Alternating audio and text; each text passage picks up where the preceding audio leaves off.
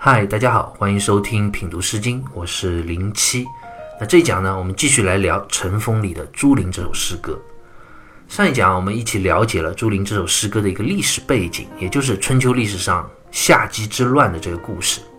夏姬是一位倾国倾城的绝世美女，她受到了当时公侯贵族们的争相追逐啊，但是往往和她在一起的男人啊都没有什么好下场。其中最为人所知的就是陈国的国君陈灵公及他的手下两位大夫孔宁、宜兴父这三个人，他们和夏姬私通啊，结果陈灵公呢被夏姬的儿子夏征书所杀了，而孔宁、宜兴父呢也都逃亡到他国，陈国也因此陷入混乱，被楚国所占领。那《朱陵》这首诗歌，就是当时陈国的百姓啊，为了讽刺陈灵公荒淫无道，与夏姬私通而写的。诗歌文字内容简短，一共才两段三十一个字，但是就是这么简短的两段内容啊，作者却下笔绝妙。虽然主旨是讽刺诗，但是绝非简单直白的讥讽，而是字里行间婉转隐射，意味深长。如果我们不细细品读的话，就很难体会出诗人的这番用心良苦。我们接着一起走进《朱琳》这首诗歌啊，先来。读一下诗歌的第一段：“胡为乎朱陵，从夏南。非是朱陵，从夏南。胡为乎朱陵？”诗歌开篇啊，就以这样一句疑问句开始。朱陵这个“朱”字，指的就是当时夏家的一个封邑。夏姬当初嫁到陈国啊，是嫁给陈国的大夫夏虞书。那夏虞书的封地啊，就在朱这个地方。那后来夏禹叔死后啊，夏姬和他们的儿子夏真书也世袭居住在那里。那“陵”这个字啊，《说文解字》里就解释说啊，邑外谓之郊，郊外谓之野，野外谓之陵。意思就讲古代城市周边的区域啊，划分其实有着不同的称呼的。靠近城市周围的区域呢，称之为郊；而郊的外面呢，这一片区域称之为野。也在往外广大的区域就被称之为林，所以朱林啊，其实指的就是城市最外围的山林旷野。诗歌开篇第一句，诗人借用一个第三者的语气啊，在发问：你为什么要去朱林呢？提问的对象当然指的就是陈灵公了。其实我们大家都心知肚明啊，陈灵公往朱陵这个方向去干嘛？当然是去找夏姬私通鬼混的。但是我们看陈灵公是怎么回答的：“从夏南。”这句话很好理解，就是讲我去找夏南。夏南是谁呢？就是指夏姬的儿子夏真书，因为他字子南，所以就被称之为夏南。他父亲死后呢，夏南就继承了父亲的贵族地位啊，也是一个大夫级别的贵族啊。所以陈灵公在这里啊，就假托去朱陵找夏南为借口啊，其实当然是去找夏姬，这当然是此地无银三百两的一种说法。但是大家稍微思考一下就能明白，一般国君的君主啊，都是在自己的朝堂之上等候接见前来的这些公卿大夫，哪有君主自己没事老是出门往大夫家里跑的？这一看就不正常嘛。所以陈灵公可能自己也觉得这样的理由啊，有点冠冕堂皇。说不过去，所以接下来啊，他又欲盖弥彰啊，不打自招的又加了一句：“非是朱陵，从夏南。”意思就讲，哎，你可别误会，我真的不是去朱陵游玩的，我不是去找夏姬私通的，我真的是去找夏南的。我们看陈灵公这一句话，真的很多余啊，这种多余的解释不加倒好，加了反而真的是越描越黑，让人哭笑不得。当然，我们也应该知道，诗人第一段的这样的描写，并不是真的说有人去这样去问陈灵公这个问题啊，其实是一种文学上的笔法，就是借用这样的一问一答，来隐约婉转的讽刺陈灵公他恬不知耻和荒淫无道的状态，可谓是下笔绝妙。方佑任在《诗经原始》中就评价说啊，诗人既提此情为之写照，不必更入淫字，而宣淫无忌之情啊，已跃然纸上。毫无遁形，可谓神话之笔。就讲诗人虽然是要讽刺陈灵公，但是面对陈灵公如此荒淫无道的行为啊，其实诗人也是要脸的，他也说不出口，都不好意思，没有脸去明着下笔写，只能通过如此婉转讽刺的文学手法去表达。但事实上呢，这样的文字，它的表达在讽刺上的效果啊，反而比起直白的讥讽，更加意味深长了，更加耐人寻味了。他将陈灵公这种丑恶的嘴脸啊，表现得更加淋漓尽致，毫无遁形，真可谓是神话之笔，下笔巧妙绝伦。我们接着再来看诗歌的第二段，这一段诗人下笔依然非常的委婉含蓄，但是却步步深入，将陈灵公与夏姬私通的事实啊，从一个侧面表现出来了。乘我甚马，睡于猪也；乘我甚居，朝食于猪。这段开始啊，诗歌的文学视角从第一段的第三人称的这样一个提问，转到了陈灵公第一人称的这样一个视角。陈灵公自己描述着自己前往朱陵的这样一个场景，驾我甚马，就诗人啊借用陈灵公第一人称的文学口吻，在讲述他自己驾着马车往朱陵而去。圣马其实就是指四匹马所拉的马车。睡于朱也，这个说字啊在这里通睡，表示停止的意思。睡于朱也啊，就讲陈灵公驾驶的马车停在了朱也。我们看这里地点上描述就有区别了。刚刚第一段讲的是什么？是朱陵，而现在讲到的是朱也。林和野的区别，我们之前已经讲到过了。林是相对于野来说更外围的一个区域，而野呢，相对比林啊就更接近城市了。所以陈灵公要去朱这个城邑啊，首先一定是要经过朱陵，然后再到朱野，最后才经过城郊进入到城市。那这里问题就来了。陈灵公的马车为什么过了朱陵之后，在朱野就要停下来了呢？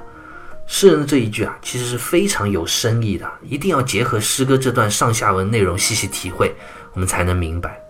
诗歌接下来就讲到“乘我甚居”这一句也很奇怪。清代的马瑞辰就考证，这个“居”字啊，在这里通骄，也就是骄傲的“骄”字，也是一种马的名称，但是相比之前的马呢，要更小一些。这就很奇怪了。陈灵公刚刚大马车坐的挺好的，为什么非要在朱野停下来，然后又莫名其妙讲到自己乘上了相对来说更小的这马车呢？这诗歌其中的用意啊，诗人虽然没有明说，但是我们读者稍微想一下就明白了。其实陈灵公这是在换马车。为什么要换车呢？王先谦啊在《十三家一集书》中就解释这一段，他说：“自朱陵之朱野，乃睡其驾。”然后微服入朱邑，就讲陈灵公去朱棣找夏姬这样的事情，当然是见不得光的，是要避人耳目、防人口舌的。所以呢，他就先乘坐着君主应该坐的大马车往朱陵的这个方向去。那朱陵因为在城市的外围嘛，人相对比较少，没什么人会发现。但是随着马车啊行驶，慢慢接近朱这个城邑啊，来来往往的人越来越多了。所以陈灵公呢，就将马车啊，这大的马车停在了朱野，然后偷偷的换了一辆小马车，再往城里去，就不容易被发现了。我们看诗人在这里真的是下笔讽刺的非常巧妙而且婉转，表面上一句责备的话语也没有啊，就是如同白描一般的描写了陈灵公在朱野换车的这样一个事情。但是偏偏就是这么一个事情本身，我们仔细想想。他更凸显出了陈灵公他荒淫和昏庸，也非常入木三分的写出了他在做与夏姬私通这种见不得人事情的时候啊，他非常心虚的这种表现。这哪里像个国君应该有的坦荡荡的样子？啊真正的一国之君当然应该是堂堂正正、理直气壮的，而他呢却做贼心虚、偷偷摸摸的，真是让人感到悲哀。那接着看诗歌的最后一句啊，“朝食于猪”，我们看这里啊。地点又发生了变化，从第一段讲到的朱陵，到现在讲到的朱野，再到最后的这个朱，说明陈灵公啊，此时此刻是吧，已经到了朱这个城市里面了，已经和夏姬相会见上面了。但是诗人啊在这里下笔啊，还是依然非常的委婉，他并没有说陈灵公和夏姬见面的事情，而是讲陈灵公在朱里朝食。什么叫朝食啊？就讲在吃早饭。那问题就来了，这里诗人为什么要讲到吃早饭呢？这又有什么内在的意涵呢？这其实有两个方面啊。首先，正常如果朋友见面，一般都吃正餐嘛，吃午饭或者吃晚饭，哪有一起吃早饭呢？对不对？既然说是吃早饭，那说明前一晚肯定陈灵公已经在这里了。那你前一晚在这里干嘛呢？这肯定就有问题了。另外啊，在中国人的言语体系里啊，吃饭这件事情啊，其实是用来影射男女之事的。所以在这里“朝食”二字啊，可不是简简单单的在讲吃早饭这件事本身了，而是诗人在用委婉的文字影射陈灵公与夏姬之间这种不伦私通的关系的事实。我们现在回过头来再看朱陵这首诗歌，我想令我们读者印象最深刻的就是诗人非常独特的这种文学笔法，婉转隐约的去讽刺，看似不着痕迹。如果你不了解历史上夏姬的这段故事啊，你或许根本就看不懂。但是你一旦了解了这个背景故事之后，再细细品读诗歌中的这些寻常的文字啊，就可能发现句句辛辣讽刺。字字蕴藏深意，不得不说是一篇千古的文学佳作。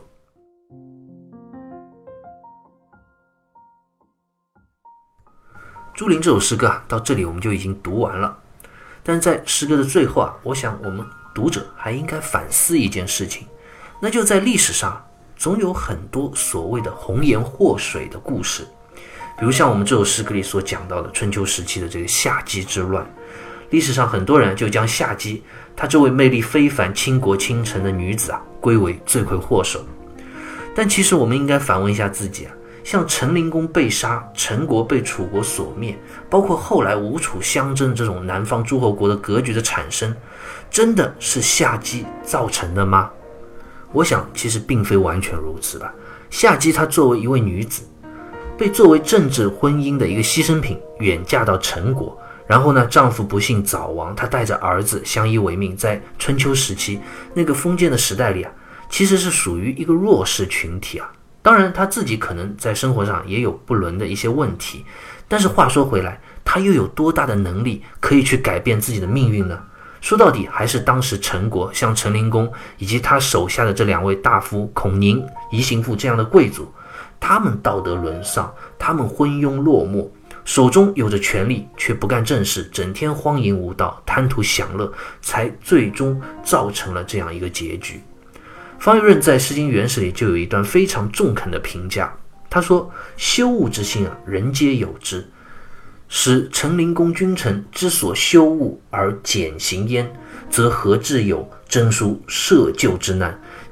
即除亦不可笔录成也。”意思就讲。人都是有羞恶之心的，就孟子讲的羞恶之心，都是应该有这种自觉的，去知道什么是是非，什么是廉耻，这是作为一个人最基本的素质。